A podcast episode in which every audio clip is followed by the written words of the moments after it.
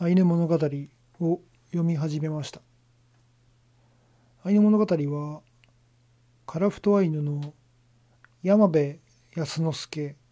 が喋ったことを金田一京介が聞いて本にした話です。でこの序文については金田一京介が書いていていろんな思いだったり時代背景そんなものを載せながら書いています。明治8年に樺太と千島の交換によって樺太がロシナロシアのものになりました。明治政府は明治8年1875年にロシアとサンクトペテルブルク条約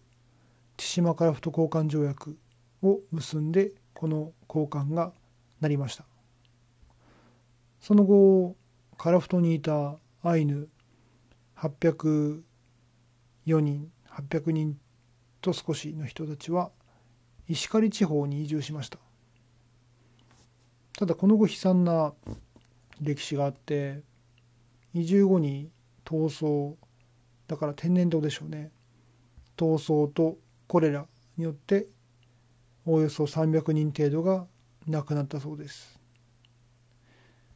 で山部康之助は故郷樺太が恋しくなって27の時に一部の仲間を連れて船で樺太に向かいました。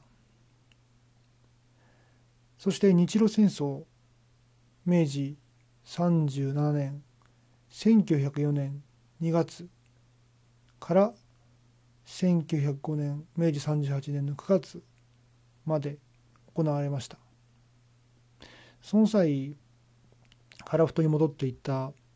山部康之助は村民なのかな？民衆の人心を掌握して日本軍側日本側につくことにしました。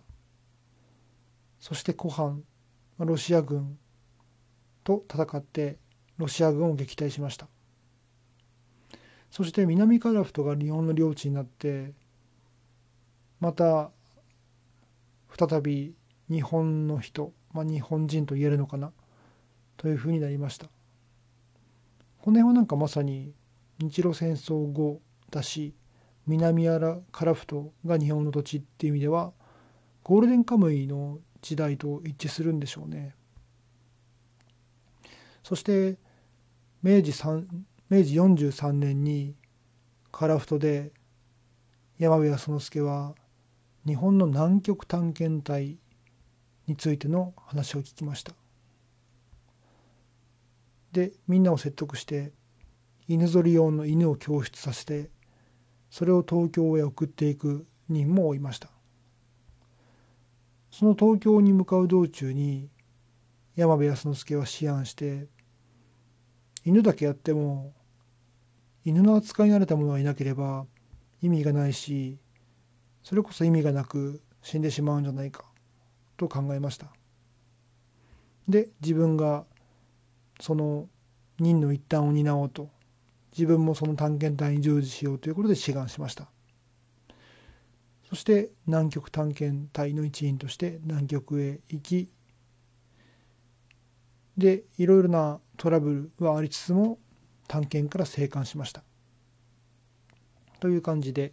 概要が書かれています。でこの話っていうのは山部康之助が金田一京介に語ったものですけどもその中で金田一のまあ思いというか解説としてはアイヌがあこれはあれですね。山部康之助の言葉ですね。アイヌがこの状況つまりその迫害されている差別されている非常に立場が悪いという状況を救えるものは慈善行為でもなくて宗教でもなくて良い掃除で良い政治でもいずれでもない教育だということを言っています。やはりその不況に陥っているアイヌを何とかしたいという思いが強くあったんだろうと思わされますそこで南極探検の参加といった形でアイヌ民族の地位向上を果たそうとしたっていうのは想像がつきます。で金田一が言うには日本語の方が山部康之助の半生を語ってもらうにはいろんな表現があるしお互いの相互理解という意味でもどちらもお互いとも理解しているし日本語の方がその性質上都合が良かった。けれども山部康之助の思いとしてアイヌの苦労をしてそこに打ち勝った先達として自らの苦難と行動を伝えることだったり耐えてしまうであろう南カラフトのアイヌの言葉の資料としたりでアイヌ語で語った貴重なアイヌ語の著作としてであったりそういった意味を持たせるために語りはアイヌ語で語られました。でそこで金田一京介が言うには謙遜謙虚な安之助によってまあ表現的な遠慮がある。本来は話をもらずとももっと多大な功績があったがそれすらも派手な表現にもせずにあまり明けっぴろげにせずに安之助がそういうふうになることを望まなくって非常に謙虚な文章謙虚な表現になっているということを言っています。でそこを、まあ、つまり謙虚な表現になっていることを安之助があえて言わぬところを敷衍してこの序文に書いたということで大正2年2月変社式ということで序文を結んでいます。これを聞いて思うのが単純に時代背景が大変だなとか少数民族うん難しい状況だなとかそんなことはうん、頭では分かりますけども実際これを聞くことによって民族が絶えてしまったり文化や言葉が絶えてしまったりその状況をどうするかっていうふうに考えているアイヌの民族だったり山部康之助の苦悩っていうのは文字通り計り知れないものがあるなと思います。まさにゴールデンカムイの話でもありますねそういうテーマの一つもそういうテーマが一つとして。なのでこの序文を読んでより内容に興味が湧きますし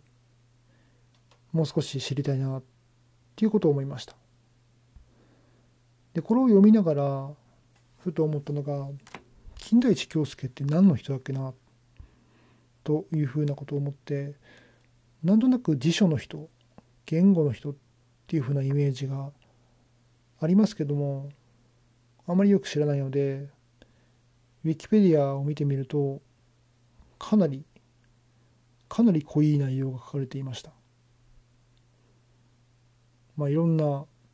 有名人も出てきますし石川啄木とかも出てきますしなかなかのボリュームだったので途中で読むのをやめました。そのぐらいこのアイヌもそうですし山部康之助南極探検もそうかもしれませんけどもいろんなストーリーいろんな話題に飛び火していって興味がかきたてられるような内容に思いますとりあえず序文を話をしましたけれども中身についてもまたできれば話をしていきたいと思います。ということで今回は山部康之助著金田一京介編のアイヌ物語について話をしました。それではまた。